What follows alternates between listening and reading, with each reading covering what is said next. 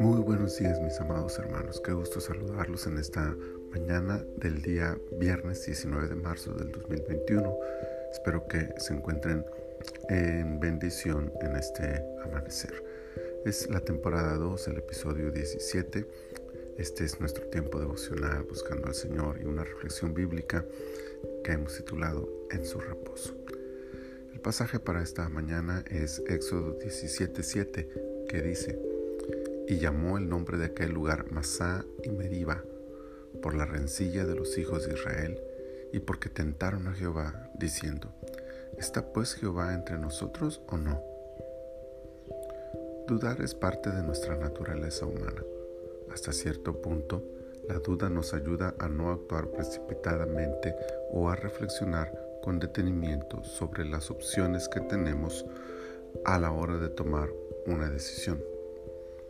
Pero el caso del pueblo de Israel es preocupante. Sus dudas no son solo reflexiones o precaución. Ellos pusieron en tela de juicio la presencia de Dios, lo cual revelaba algo mucho más profundo. Incredulidad podría ser. Sin embargo, al considerar que a estas alturas ya habían visto todas las plagas de Egipto, la impresionante liberación al cruzar el Mar Rojo y la diaria provisión divina del maná, no parece ser incredulidad la razón de su actitud. Su queja revela soberbia y un intento de manipulación de la gracia de Dios que es inaceptable ante la absoluta soberanía y autoridad inapelable de su libertador. La pregunta, ¿está pues Jehová entre nosotros o no? es un reto al trono de Dios para que haga las cosas cuando, cómo y donde ellos quieran. Ni qué decir de la forma en que increparon a Moisés a tal grado que su vida corría peligro a causa de la actitud del pueblo. Todos podemos tener un momento de incertidumbre o debilidad de nuestra fe que nos haga sentir inseguros. El dolor, la preocupación o la necesidad enorme pueden doblar nuestra fe por un instante pero tengamos cuidado de no tentar a Dios, de no caer en la rebelión a la voluntad del Señor. Esta historia sería motivo de posteriores reflexiones en el devenir de la nación y se convirtió en un ejemplo de lo que la rebelión en el corazón puede ocasionar.